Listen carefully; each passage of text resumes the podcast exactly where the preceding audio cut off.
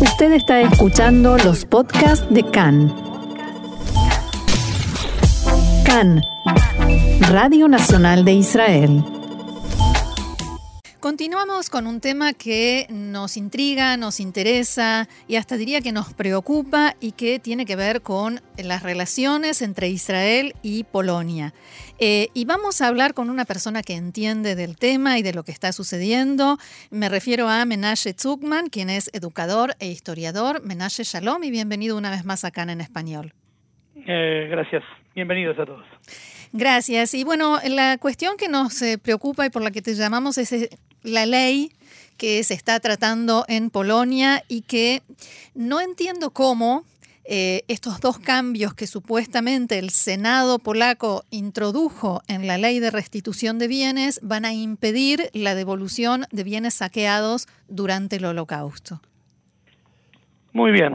Entonces, eh, primero hay que, para, para entender un poquito el, eh, de dónde viene Sí. eh, esta ley, eh, tendremos que, al principio de todos, volver dos años atrás. Contexto. En, en el año en el año 2018, en enero de 2018, el eh, gobierno actual polaco eh, edita una ley que no tiene que ver directamente con esta ley, que es la ley de que toda persona que eh, acusa al pueblo polaco Sí. o a la nación polaca de estar en de, de haber colaborado, digamos. de haber exactamente colaborado con eh, el exterminio judío, va a tener una pena de tres años de cárcel y una pena también eh, y una multa económica.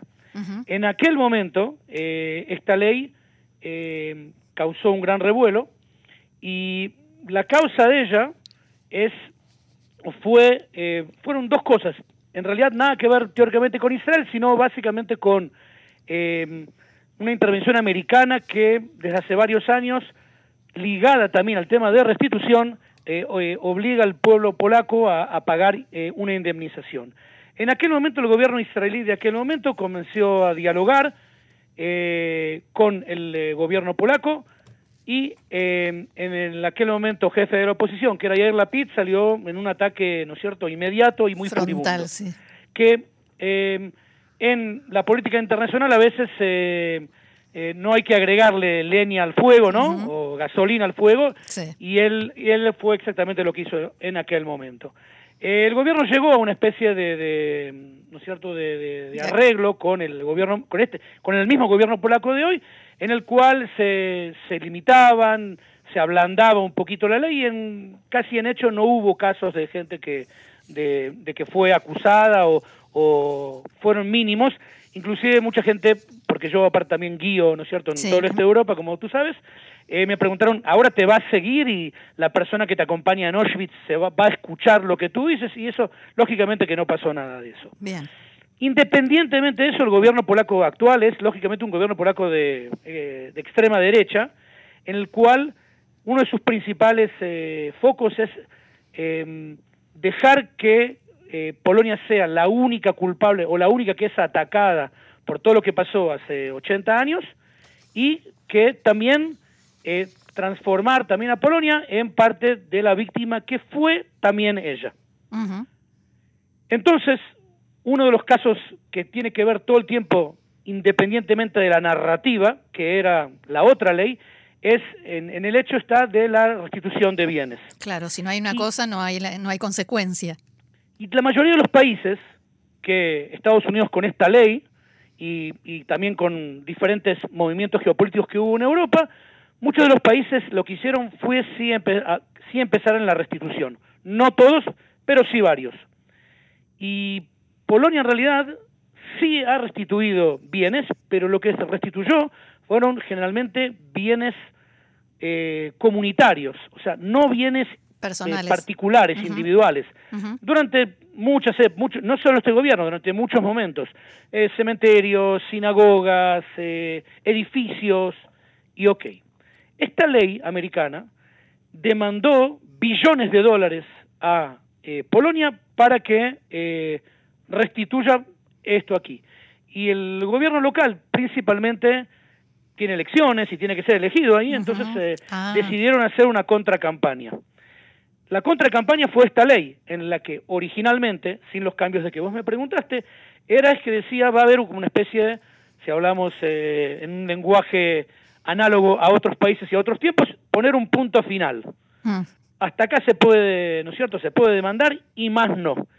Y esto causó, hace varias semanas, otra vez la explosión de, ya no el jefe de la oposición, sino ahora, con un cargo un poquito más... Eh, sí, más eh, alto. Que el ministro, el ministro de Exterior, de Relaciones Exteriores israelí, el mismo, básicamente, el mismo Yair Lapid. Eh, y entonces, sumado justamente a las quejas principalmente americanas que hay acá, porque hay que entender que verdaderamente nosotros podemos creernos muy importantes, pero la ley es primero una ley interna de ellos y como teóricamente, no yo estoy defendiendo al gobierno, ¿no? ¿ok? No estoy de ninguna manera defendiendo al gobierno, pero para que podamos tal vez no justificar, pero entender, entender tiene sus problemas ahí y como ningún país, como nosotros no nos gusta que alguien venga y nos diga a dónde, dónde vamos a vender el helado y dónde no vamos a vender el helado, ¿no es cierto? Para decir algo que es contemporáneo, entonces ellos no quieren que se les metan tampoco. Pero hay, lógicamente, un sheriff hoy, eh, ¿no es cierto?, en, eh, ¿no es cierto?, en el planeta y hoy se llama Joe Biden, o sea, el Congreso americano principalmente. Más todavía, de todas las relaciones tirantes que tiene Polonia con el otro sheriff que está no al oeste de él, sino al este, o sea, Putin, sí. entonces sí la que va a tener eh, acción o efecto va a ser básicamente la presión americana.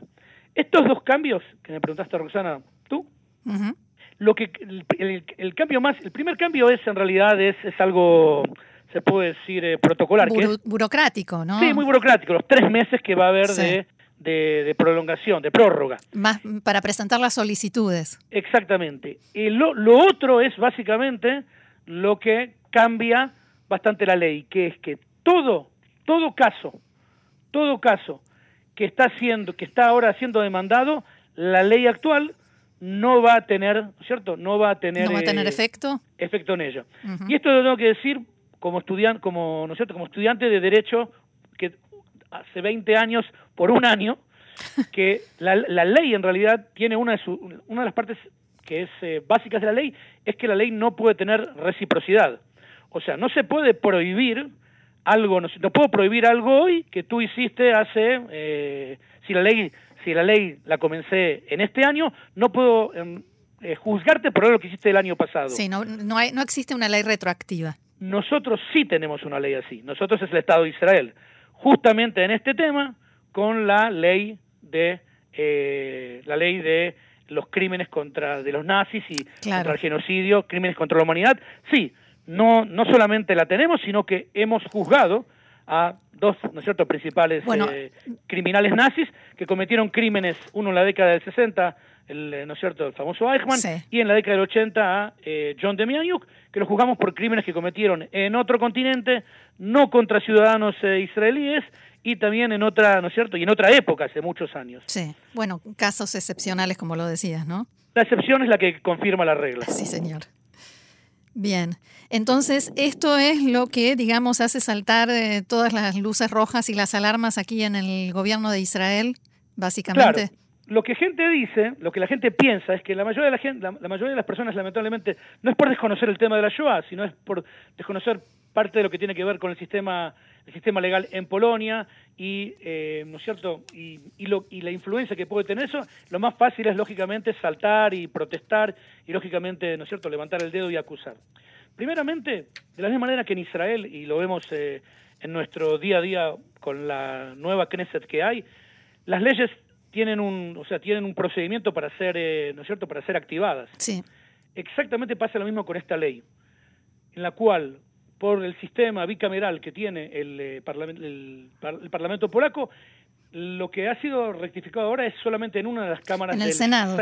que es, es, el nombre de la Knesset del Parlamento polaco. Tiene que bajar esto a otra cámara y recién después, para la ley ser efectiva, es el presidente tiene que firmar, eh, corroborar, tiene que certificar la ley. Sí. En tanto, puede ser que las dos cámaras aceptaron la ley, pero si el presidente después, que tiene una especie de, vamos a llamarlo, derecho de veto, él puede decir, ok, hiciste esto aquí, no tiene nada que ver, yo no dejo, no dejo, ¿no es cierto?, que la ley esta salga. Y voy a dar un ejemplo, sí, muy judío ahora.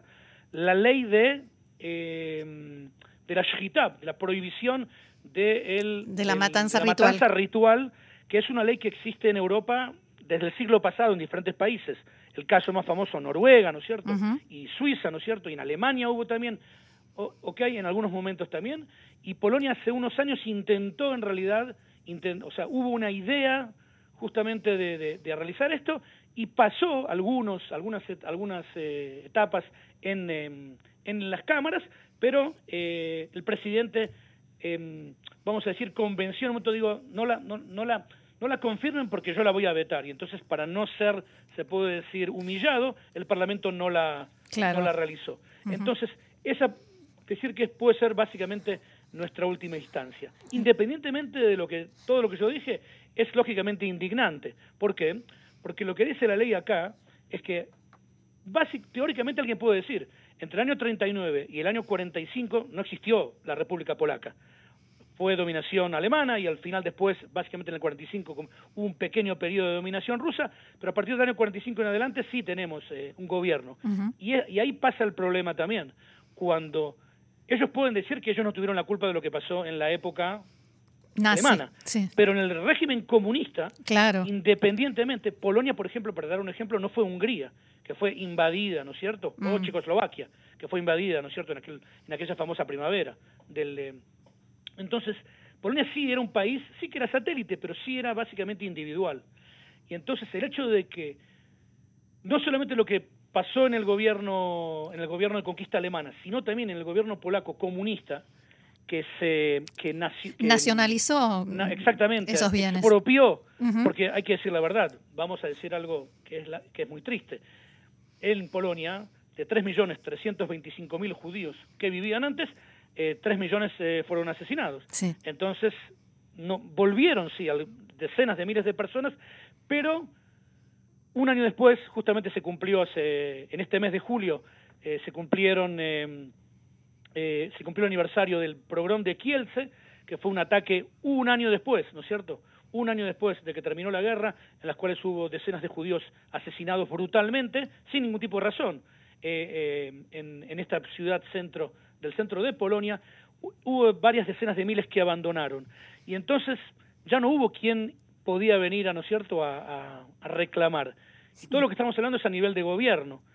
Se suma a esto una sensación muy individual de eh, sobrevivientes que volvían a su aldea y cuando llegaban a su casa en el cual estaba o un desconocido o un vecino que se apropió de la casa porque él había sido deportado algunos años antes y le dijo, ¿cómo volviste? ¿Cómo no te mataron? Y entonces ayudó un poquito esta sensación subjetiva, con, con comillas, de que no soy muy querido aquí. Claro. Y entonces nos trae un poquito esa, esa famosa frase bíblica ¿no? de, del profeta Elías al rey Ahab, ¿no es cierto? Agatzachta vegamiagashta. Sí. O sea, mataste y también heredaste. Claro, ellos no mataron, no, no mataron, hay que decir la verdad. Los asesinos en la Segunda Guerra Mundial son los nazis. Pero acá en realidad te quedaste ahí, pero vos en sí en realidad heredás lo mío. Eh, Entonces en- hay una hay dos, dos campos o dos ámbitos, el legal, lógicamente, y el sentimental. El humano, de- claro. De, lo que pasa aquí. Ahora, Menashe, hablabas al principio de elecciones y hablas ahora de los polacos y no sé hasta qué punto tenés contacto en tus guías, en tus eh, recorridos que, en los que llevas a grupos eh, en Polonia con eh, polacos, porque quería preguntarte eh, cuánto les importa este tema, al, cuánto le importa al, al polaco, al ciudadano polaco común, cuánto peso puede tener este tema en una elección de un candidato. Sí, ok. Vamos a empezar que, como, como dije, o sea, vamos a volver a como dije antes, que parte de esta ley no solamente tiene, tiene connotaciones internacionales, sino tiene connotaciones internas muy grandes, en el cual este gobierno es un gobierno que lo que está intentando hacer es eh, mostrar su nacionalismo y mostrar el orgullo polaco a sus ciudadanos frente a lo que hacen afuera en el mundo.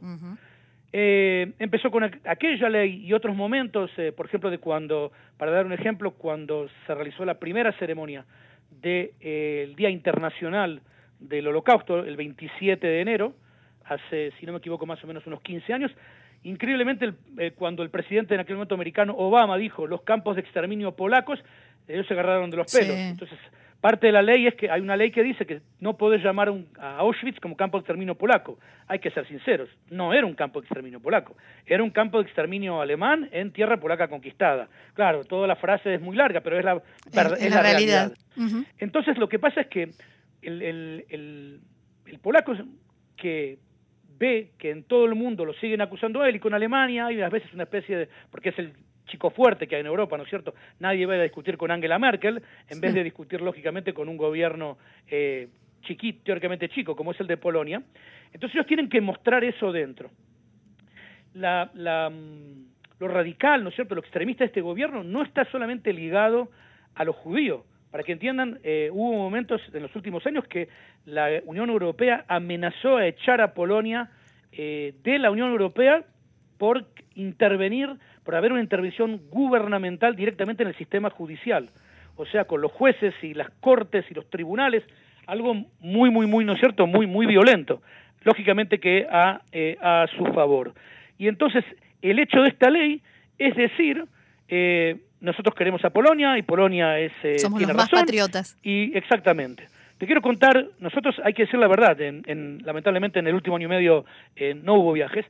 El contacto que yo tengo, yo tengo amigos, ¿no es cierto? Yo tengo amigos polacos, tengo colegas polacos, ¿no es cierto? Pero generalmente la mayoría de esta gente está ligada a nosotros, o, conoce parte de lo que es eh, eh, la visita judía en este lugar. Entonces, los que son más political correct, entonces es una cosa, y los que verdaderamente están de acuerdo son otras. Claro, ellos son la minoría, la mayoría del, no voy a decir, queda mal decir el populacho, pero la mayoría del pueblo ha votado en todas las elecciones a la, ¿no es cierto?, al, al, oficialismo, para decir esta palabra.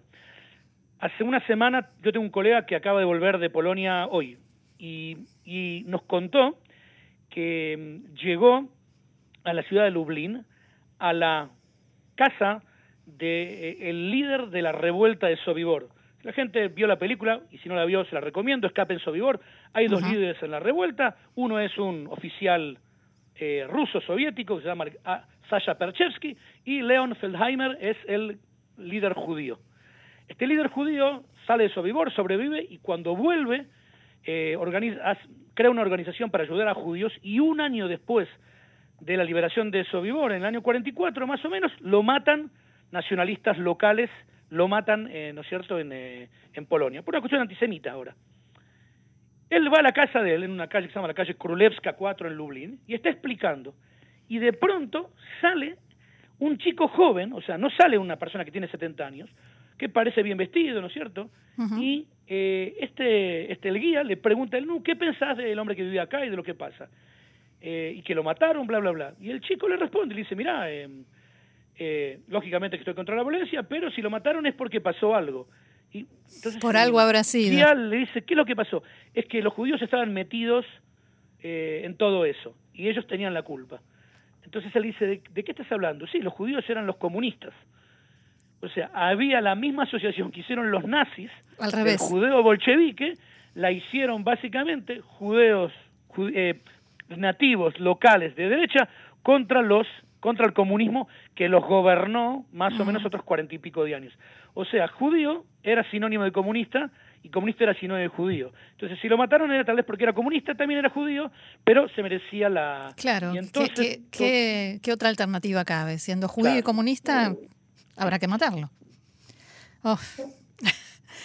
Pero hay que decir, la gran mayoría, lógicamente, es apática como en todos lados, pero en esta cuestión del nacionalismo es como ellos, ellos, el, la, lo, mm, el, lo que ellos dicen es, todo el mundo nos ataca a nosotros. Y la gente se olvida de que también mataron a tres millones de polacos que no son judíos. Ellos tienen una, ellos tienen una frase que es correcta. Ellos dicen, en la Segunda Guerra Mundial murieron seis millones de polacos. ¿La frase es correcta? Sí pero también es incorrecta, o no totalmente. ¿Por qué?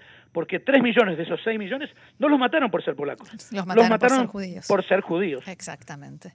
Bien, Menashe Zugman, educador, historiador. Muchísimas gracias por toda esta explicación tan clara, tan amplia y profunda y por supuesto no será la última vez. Esperemos que, se arregle esto porque en realidad no es, o sea, el, hecho de que ellos no, no eh, o sea, no es que se, no es que se liberen de culpa, pero ya no hay alemanes para culpar. Claro. Las propiedades eran propiedades judías. Sí, señor. Muchas gracias y hasta la próxima. por favor. Shalom.